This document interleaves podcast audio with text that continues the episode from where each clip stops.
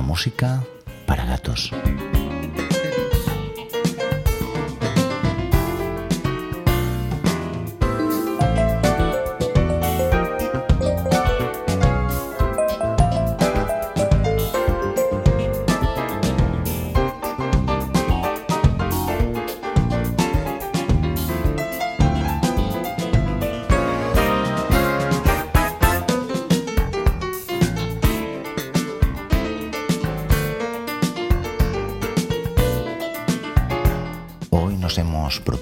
Acercaros una selección de temas enmarcados en el universo del Latin Jazz, a veces también llamado movimiento afrocubano, un género que empezó a fraguarse con la inestimable participación de Mario Bausá, un músico, trompetista y compositor que siempre supo rodearse de grandes arreglistas como el argentino Jorge Dalto o el cubano Chico Farril, y que había sido director musical de la orquesta de Machito, otra de las leyendas del Latin Jazz, el gran Dizzy Gillespie, sus colaboraciones con Stan Kenton, con Chano Y Charlie Parker fueron también importantes para definir el estilo. Chano fue una figura clave, fundó un club latino en el Palladium que se llamó como una canción suya Blem Blem, pero desgraciadamente fue asesinado en el año 1948 entre las calles 111 y 112 de Nueva York. En cuanto a Parker, poco se ha de decir ya que su influencia fue importante para el latín, pero también para otras importantes corrientes musicales como por ejemplo el bebop, aunque podríamos hablar del jazz en toda la extensión del término, que como sabéis es mucha. Más tarde llegarían otras vertientes del Latin Jazz, como la bossa nova de la mano de Jobim, el jazz brasileño representado por gente como Joe Donato, Tania María o el mismísimo Jobim, la nueva onda venezolana basada en el joropo y desarrollada por el maestro Aldemaro Romero, el tango contemporáneo argentino del gran Astor Piazzolla, el candombe uruguayo de los hermanos Hugo y Osvaldo Fatoruso, el merengue de leyendas como Mario Rivera, el songo, un ritmo afrocubano derivado del son de Celia Cruz, que tiene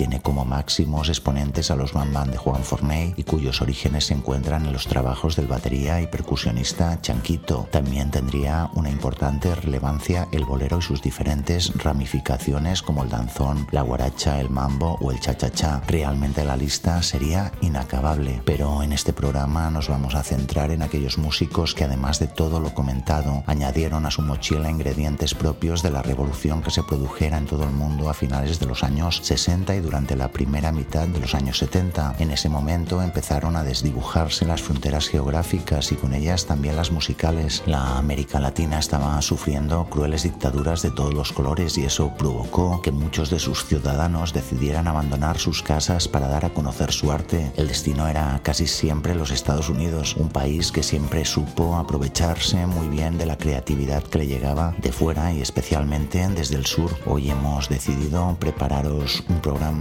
lleno de maestros de la música, porque el jazz latino está lleno de músicos auténticamente increíbles. Lo vais a comprobar ahora mismo. Comenzamos.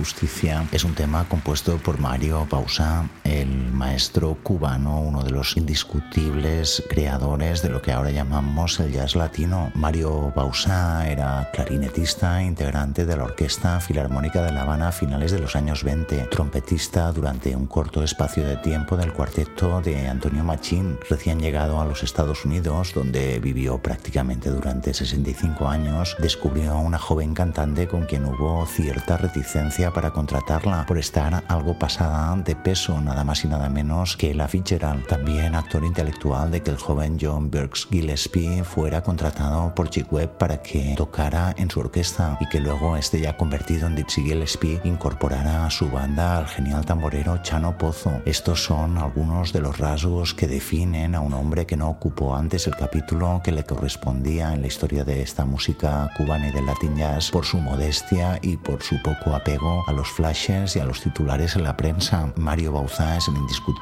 padre de lo que hoy se conoce como jazz latino y aquí os hemos entregado una preciosa versión de un tema original de Bauza, Mambo In, tocada por una banda absolutamente maravillosa. En el saxo estaba Mario Bauza, pero también Paquito de Rivera. En las trompetas estaba Víctor Paz, Danny Chan, Charles Camel y Claudio Roditti. En el trombón estaba Gerard Chamberlain y Conrad Herwig. En el piano, como no, Jorge Dalto. En el bajo, Joe Santiago. En los vocales, que en este tema no aparecen, está Graciela. Y en la percusión, gente tan importante como Ignacio Berroa, como Carlos Patato Valdés o como Daniel Ponce.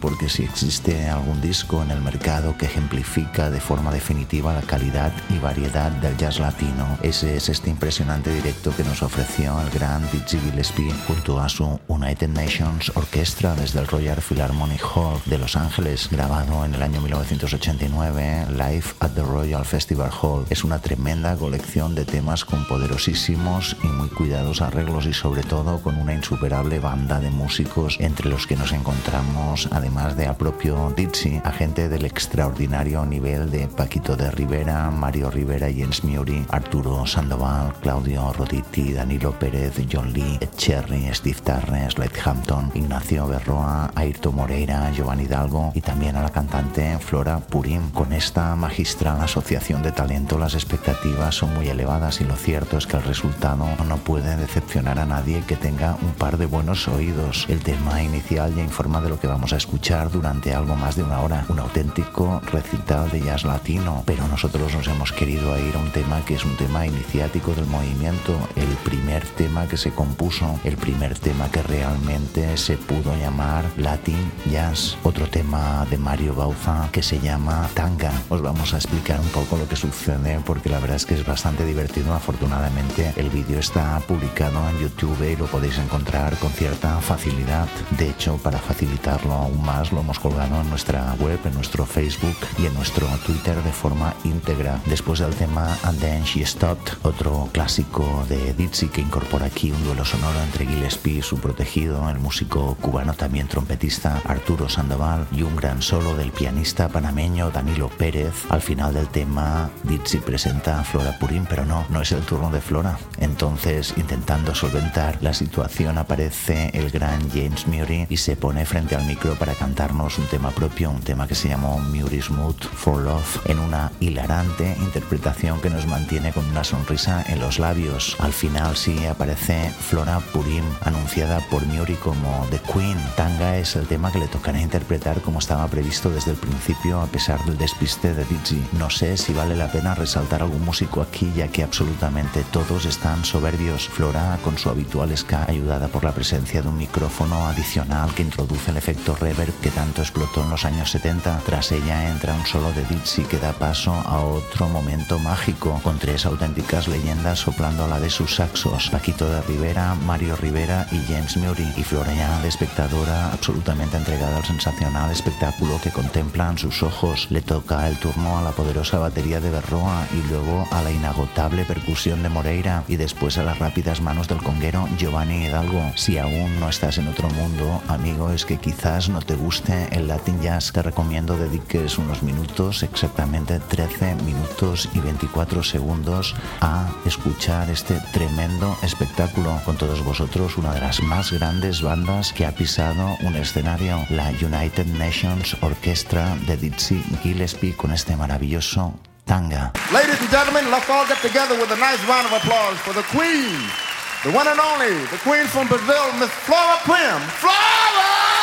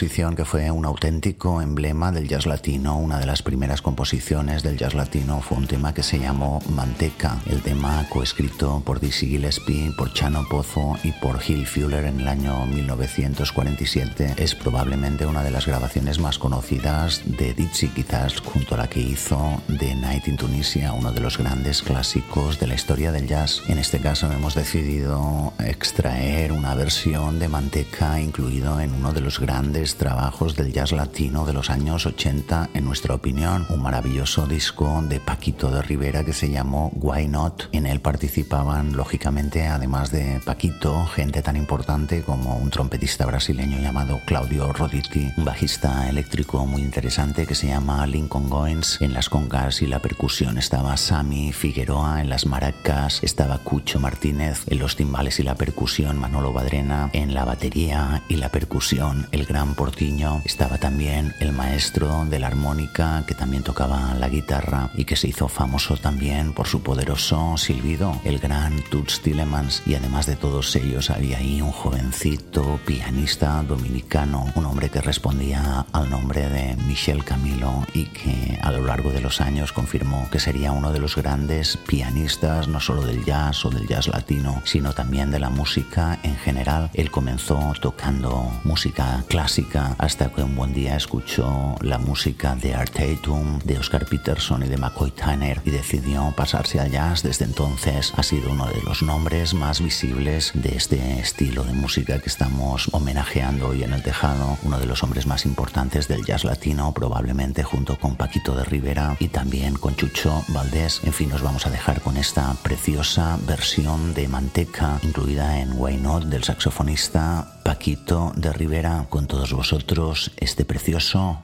Manteca.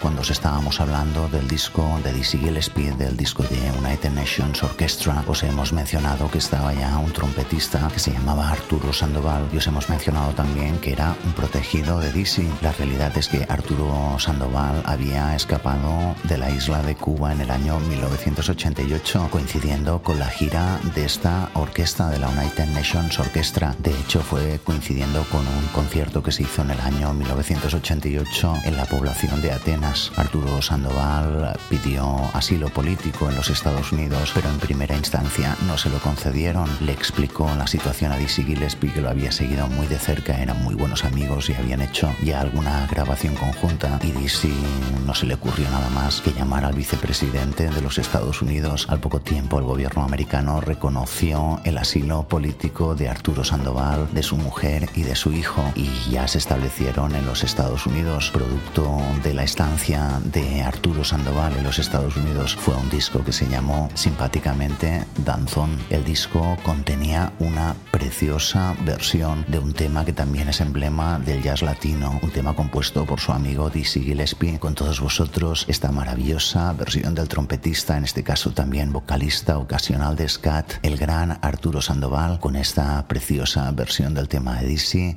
Grooving Height.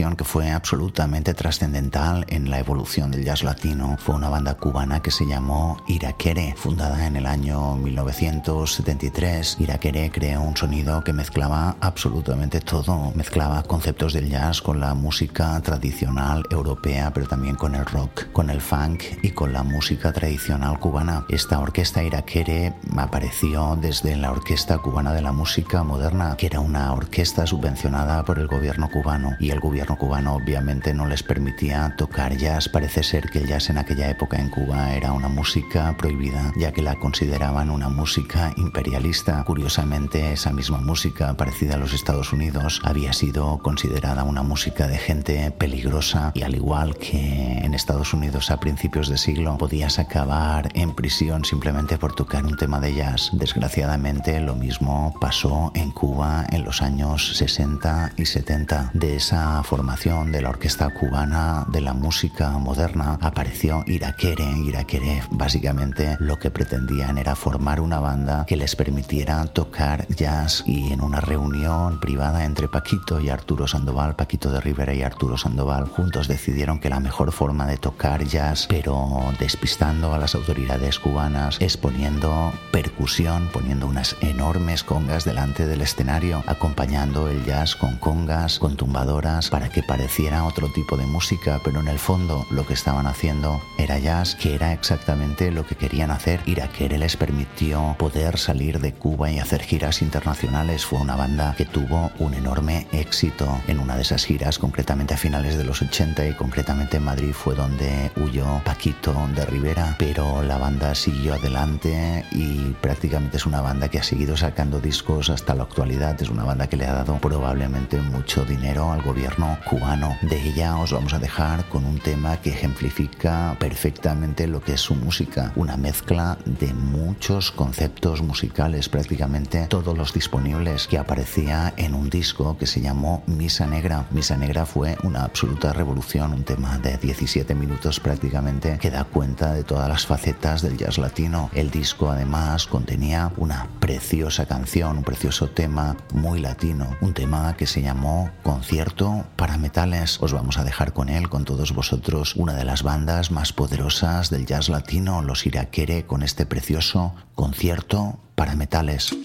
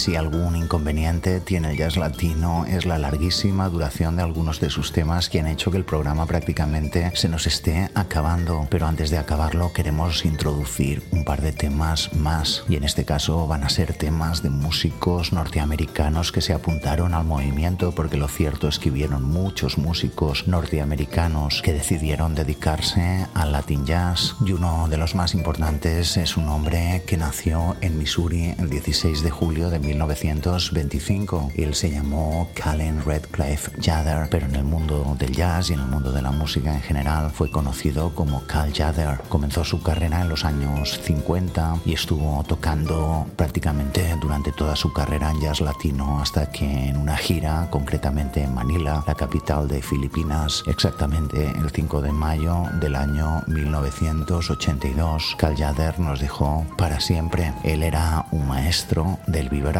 y de él os hemos escogido un tema precioso, un tema que aparecía en un disco del año 1980, un disco que se llamó Gózame, pero ya. El tema es una preciosa balada latina que se llamó This Couldn't Be the Real Thing, con todos vosotros, uno de los americanos que más entendió el toque latino, con todos vosotros, el gran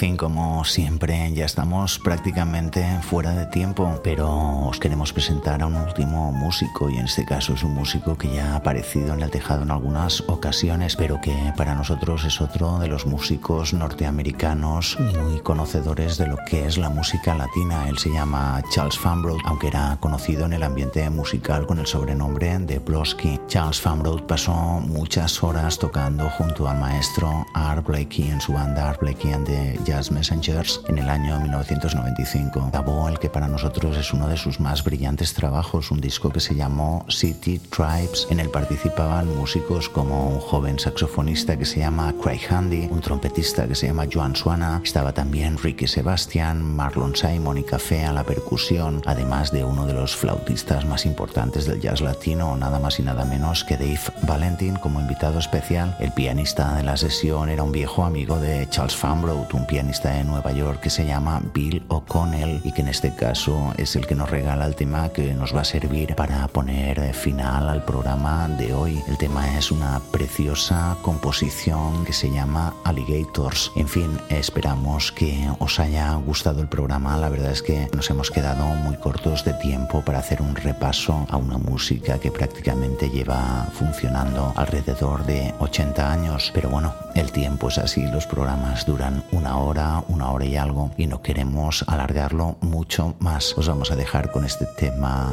de Charles Famroth, un tema incluido en su grabación City Tribes del año 1995, un precioso tema que se llama Alligators. Hasta la semana que viene.